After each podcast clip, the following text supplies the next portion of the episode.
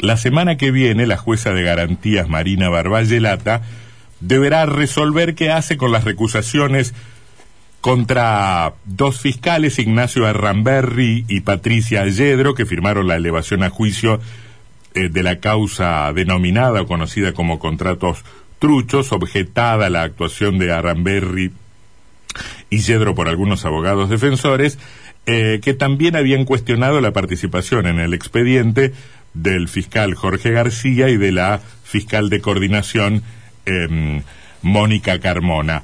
Em, de todos modos, la, audiencia que tuvo lugar esta semana em, derivó en una suerte de polémica eh, cuando uno de los abogados, el doctor Miguel Cuyen, empezó a hablar de algunas cuestiones vinculadas con las resoluciones, que por supuesto él no comparte, a partir de la cual la doctora Marina Barroyelata le da trámite, le da continuidad al expediente, pese a que hay un, un planteo de competencia entre la justicia ordinaria y la justicia federal que debe ser resuelto por la Corte Suprema de Justicia de la Nación. Acá hay diferentes interpretaciones, hay quienes dicen, mientras se dirime la competencia, el expediente puede seguir avanzando, hay quienes dicen, hay un conflicto de competencia, no se puede seguir avanzando. Em, y el doctor Cuyen ha dicho, bueno, esto es un escándalo jurídico.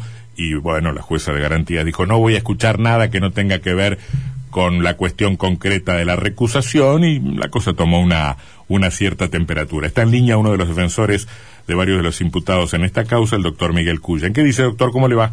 ¿Qué tal? ¿Cómo le va? Mucho gusto. ¿Cómo anda? Bien, ¿lo, ¿lo expliqué más o menos bien? Sí, sí, sí, sí. bueno. bien. Eh, lo único que yo discrepo es que no hay dos interpretaciones. El código es bien claro en esto. ¿Cuál código? El código procesal penal de la nación y el de la provincia. Yo, le, voy a decir algo que, tal vez usted me lo pueda aclarar, capaz que lo mío sea de una profunda ignorancia, pero lo que yo escuché de un abogado es, eh, y no sé si siquiera si lo estoy reproduciendo bien, el código nacional tal vez diga que no se puede seguir avanzando en la causa mientras hay un conflicto de competencia, pero el Código Provincial dice que sí se puede avanzar. ¿Es un disparate lo que estoy diciendo? No, no es un disparate, pero no es así. Podría decirlo, pero no es así.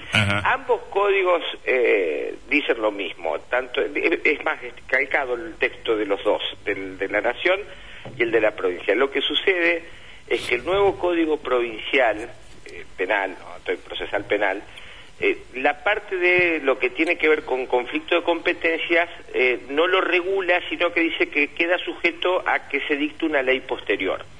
Como no está regulado en este código, se aplica el código anterior, porque el código el, el nuevo código dice se deroga todo lo que se oponga a este código, por supuesto, lo que tiene que ver con el trámite del proceso. Pero la parte de competencia, al no haberla regulado, queda vigente lo que se venía tratando antes, es decir, lo que decía antes el viejo código, que así lo ha resuelto todos los tribunales, no es una cosa, no es una interpretación alocada. Y el código procesal penal eh, nuestro entrerriano, que, que regía hasta la aparición de este código, establece que lo único que no se suspende cuando está trabado el conflicto de competencia es la etapa de la instrucción, los actos de investigación, lo que es lógico, porque no vas a parar la investigación de un hecho si estás, este, por, por más que estés trabado el conflicto de competencia. Pero acá la investigación ya se terminó porque precisamente se termina cuando se produce la elevación a juicio. Es decir, lo que, lo que significa la elevación a juicio es el cierre de una etapa y el nacimiento de otra, el cierre de la etapa de investigación y el nacimiento de la etapa intermedia que es la parte de elevación a juicio. Por lo tanto... Estamos en ese momento. Estamos en ese momento, ya pasamos la investigación, por lo tanto tiene que suspenderse. Esa es la interpretación que también le dio eh, la jueza eh, Carolina Castaño, que es superior a, Marina Ahora. O sea, que es la, es la interpretación que es la única, no hay, por eso le digo... Pero a ver, aún, aún, aún aceptando su, su punto de vista, ¿podría ocurrir que la, que la jueza Barballelata generara la audiencia de elevación a juicio y eso se resolviera y ahí entrara a jugar el parate o ni siquiera podría hacer eso, usted cree, la jueza Barballelata? Es que ya se terminó, se tiene que suspender todo lo que no sea investigación, tiene que suspenderse. Es decir, si hay alguna investigación, un hecho nuevo, una cuestión que amerita hacer una instrucción suplementaria o una investigación penal suplementaria, Eso sí se puede hacer. Pero lo que no sea investigativo, no.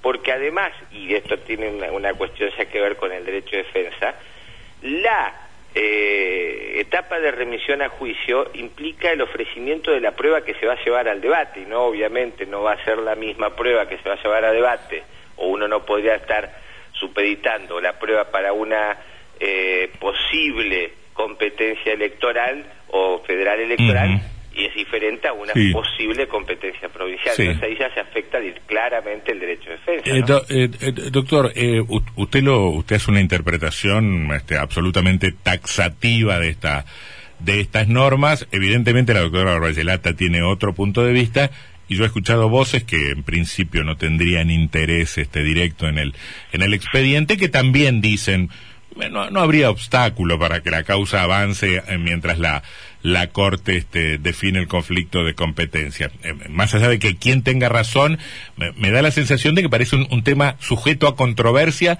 más allá de la seguridad que usted tiene en su en su punto de vista. Lo que pasa es que si nosotros no vamos a hacer caso de la ley, Tardelli eh, ¿cuáles, entonces, ¿cuáles son las reglas sobre las cuales yo me tengo que cimentar para ejercer la defensa? Esto es la ley, es decir, la ley dice con claridad, no se suspenden los actos de instrucción, solo los de instrucción. ¿Entiende? No dice seguirá el trámite y bueno, se llegará a una sentencia y luego se podrá anular si no es competente. Sería una barbaridad que diga eso, por supuesto, pero no hay dos interpretaciones. En esto eh, creo que el código es muy claro. Además hay otros antecedentes. En la causa de las Carmelitas, famosa, cuando se trabó el conflicto de competencia, también el juez de ya dijo, bueno, hasta tanto se dirima yo no puedo seguir adelante porque hay, hay un conflicto negativo. El juzgado federal decía que no era competencia de ellos y la justicia provincial también dijo que no era competencia de ellos, sino que era federal. Hasta que la Corte no dirimió, no se realizó, ya estaba terminada la investigación, no se, no se realizó ningún acto jurisdiccional porque no se sabía cuál iba a ser el juez competente. Eso pasó hace un año, no hace tanto. Doctor, ¿y en, en, la causa y la RAS no pasó al revés o, recuerdo mal? Que siguió... no recuerdo cómo fue la causa y la... Esto, no, no, no recuerdo que haya habido conflicto de competencia. Yo no, no, lo recuerdo, no, no participé en esa causa, estaría hablando de algo que no conozco. pero ¿Había alguna apelación a la Corte Suprema que se definió? lo que se había planteado era una prescripción, pero no un conflicto de competencia. Acá la diferencia es que lo que se está diciendo es que dos jueces... Tiene razón. Dice, yo soy el competente y el, obviamente eh, cualquier resolución que dicte cualquiera de los jueces que dice, dice ser competente puede ser que luego no sea válida porque la Corte diga, no, mire, usted no mm. era el competente, es el otro. No porque mm. esté equivocado. Sí, sí, es distinto a una interpretación de una norma de un juez que se sabe que es competente. El juez se puede equivocar, se va a apelación y demás. Mm. Acá hay dos jueces que dicen yo soy competente y hay que lo tiene que resolver el Tribunal Superior, la Corte Suprema. Em, básicamente la, la recusación planteada contra Yedro y Aramberri creo que tenía que ver con una Mm, alegada pérdida de objetividad en su tarea. No, no, no, tengo claramente especificado o claro no tengo yo eh, cuál era la objeción en general a García y Carmona. En cualquier caso le pregunto qué, qué le dejó la audiencia de, de esta semana. Sí, en realidad el, el, el, planteo de pérdida de objetividad fue al Ministerio Fiscal. Al Ministerio Público Fiscal. Claro, ¿por qué? Porque quien em, comienza con esto, lo fue el procurador, con esto de que iba a haber un corte, que iba a haber una una disección de la, de la causa, que hasta que no se produce la remisión a juicio eran palabras sueltas, aparte no, ni siquiera estaban en, el expediente. Mm. Cuando se produce el cierre investigativo, ahí es donde se produce el agravio. Es decir, bueno, bueno, ustedes no quieren seguir, acá se terminó la investigación, nos quedamos con esto, este, y ahí se produce, bueno, ustedes han perdido objetividad, pues no están investigando la realización o la la verdad de lo que sucedió, sino simplemente lo que ustedes estimen que puede servir para perseguir a determinadas personas. Eso según la óptica nuestra, claro, ¿entiendes? Claro. Eh, eso, por eso fue que se presenta ahora, porque lo que generó el, la evidencia de pérdida de objetividad, nosotros la, venimos sosteniendo hace mucho, pero lo que, lo que quedó evidenciado fue cuando se dijo, bueno, hasta acá llegamos, no investigamos más.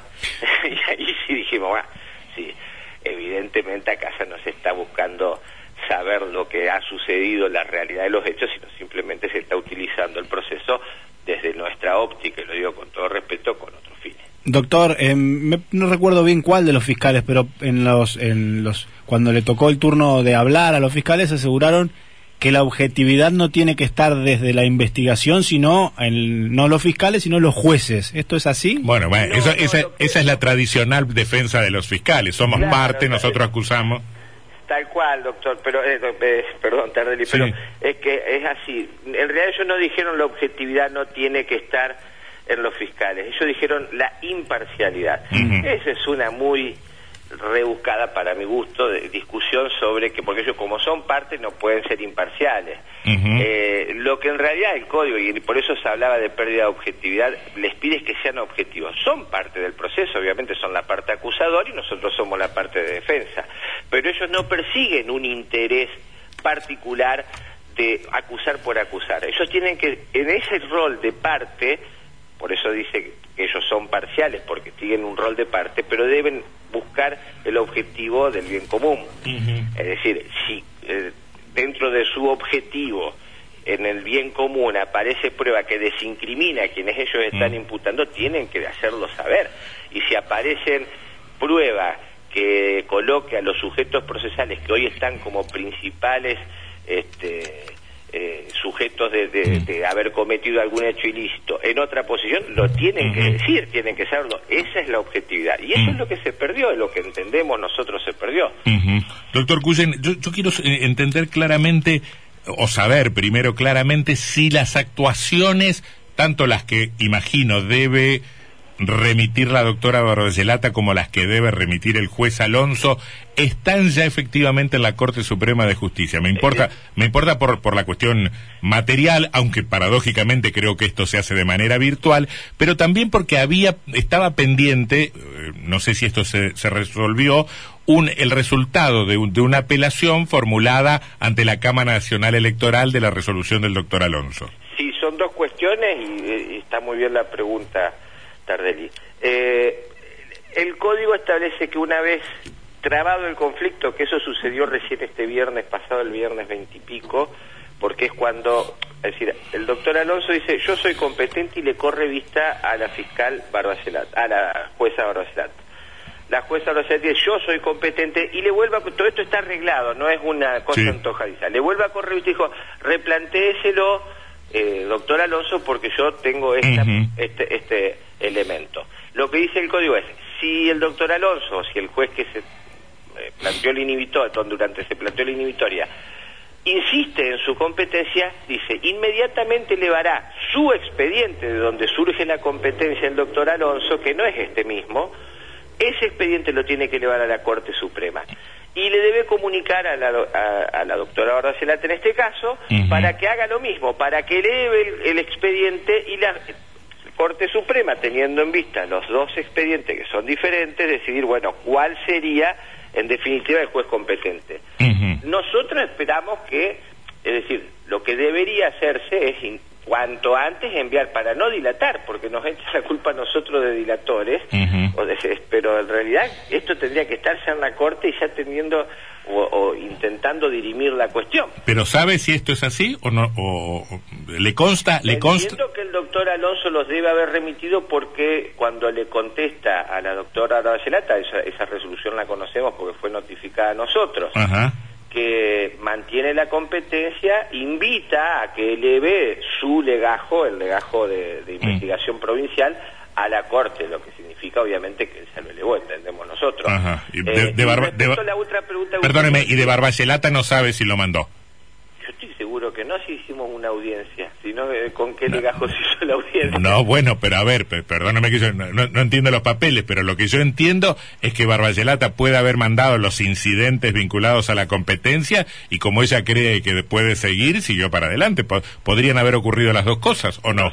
no. No. No, porque tiene que mandar el legajo completo, toda la y de ahí se, se, sustrae. Pero, ¿de qué tiene que Perdónme, cuando usted me dice el legajo completo, vamos a suponer que son ocho cuerpos, ¿tiene que mandar los ocho cuerpos?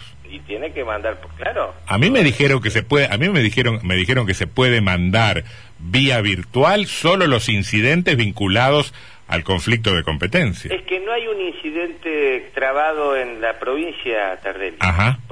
bueno, no, digamos la contestación, la contestación de Barbacelata al planteo de Alonso.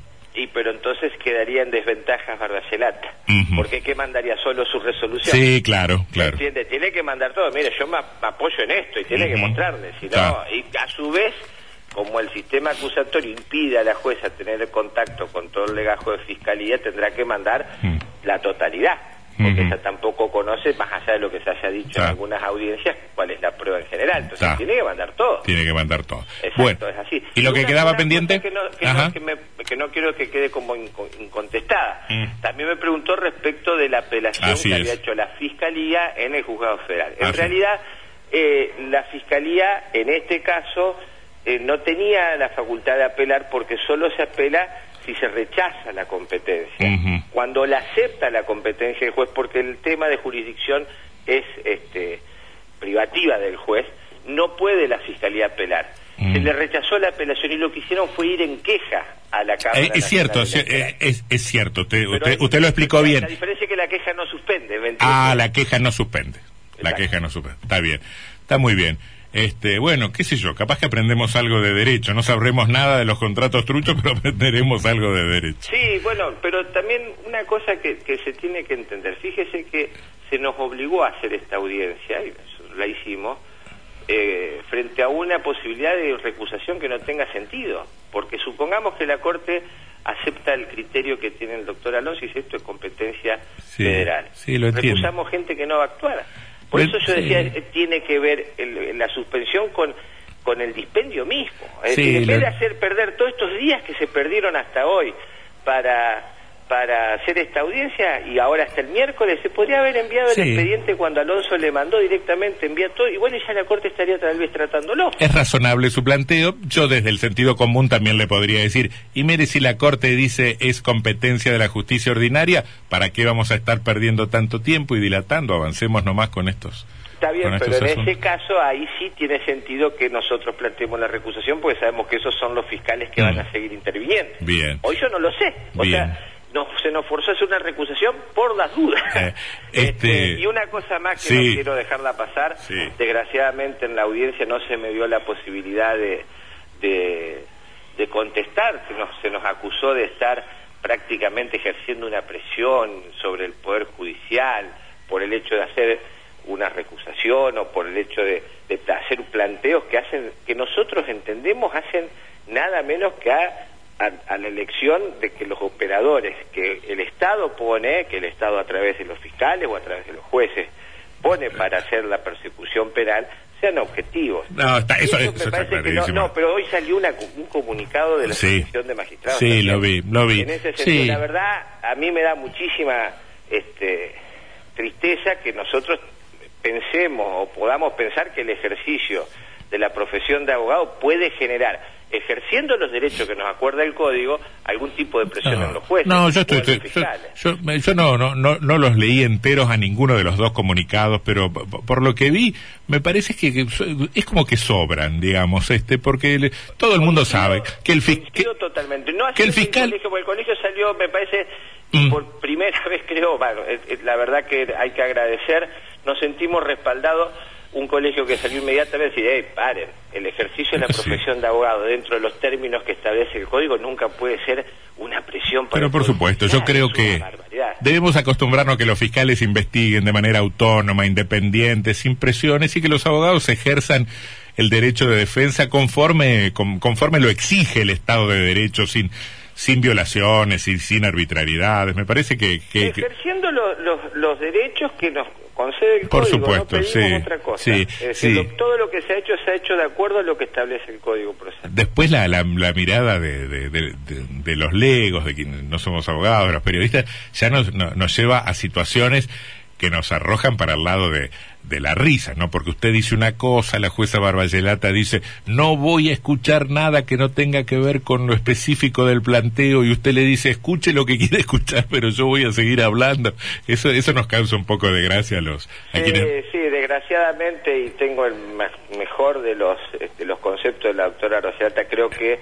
Eh, ya fuimos un poco cargados todos a la audiencia porque veníamos, todo esto también se estaba ventilando teníamos una, una resolución de una jueza que no otorga un sobreseimiento de una jueza superior diciéndole, mire, no lo, no, no, lo voy a tratar porque justamente al estar trabado el conflicto no puedo tratar nada, o sea, cuando, y lo, lo deja expresado, que pasó hace un mes, es decir, no hace 10 años, hace un mes, y de golpe tenemos que, para avanzar, siguen, siguen, no se suspende, y bueno, entonces genera cierta sensación de desigualdad que, bueno, es lo que tratamos de, de no callarlo. Y además, eh, en esto sí, por ahí hay que ser muy claro cuando nosotros vemos que hay un atropello a un derecho constitucional como es el derecho de defensa y el derecho a ser oído en juicio, así que si uno pueda decir todo lo que tiene que decir, eh, no podemos casarnos, no podemos consentir, porque el silencio siempre, por más que se diga que el silencio no otorga, el silencio siempre otorga, por lo menos que se sepa que no estamos conformes. Mm. Después veremos este, las consecuencias que eso trae, se, se que se me iba a sancionar, bueno, lo aceptaremos o lo, recurriremos a las sanciones, veremos. Pero eh, me parece que también tenemos que empezar a crecer todos como sociedad y entender que una de las, de las este, cargas que tiene el beneficio a su vez de ser funcionario judicial que tiene muchos beneficios, bueno, una de las cargas es estar escrutado a que su función, a su trabajo se lo pueda eh, criticar dentro de las pautas que establecen los códigos. Porque el, lo mejor que tenemos nosotros es la posibilidad de tener eh, jueces y operadores judiciales que actúen con objetividad, imparcial, independientemente de lo que piensen en forma personal, aunque lleguen a su casa y digan, lo odio, pero bueno, no tengo pruebas, ¿qué va a hacer? No puedo seguir adelante, por más que lo odie. Eso es lo que nosotros queremos. Y en este caso creo que es precisamente lo que nos está dando. Doctor, gracias por su gentileza. ¿eh? muy gracias a usted, como siempre, muy respetuoso con la nota, así que le agradezco. Que la pase bien, que la pase bien, doctor.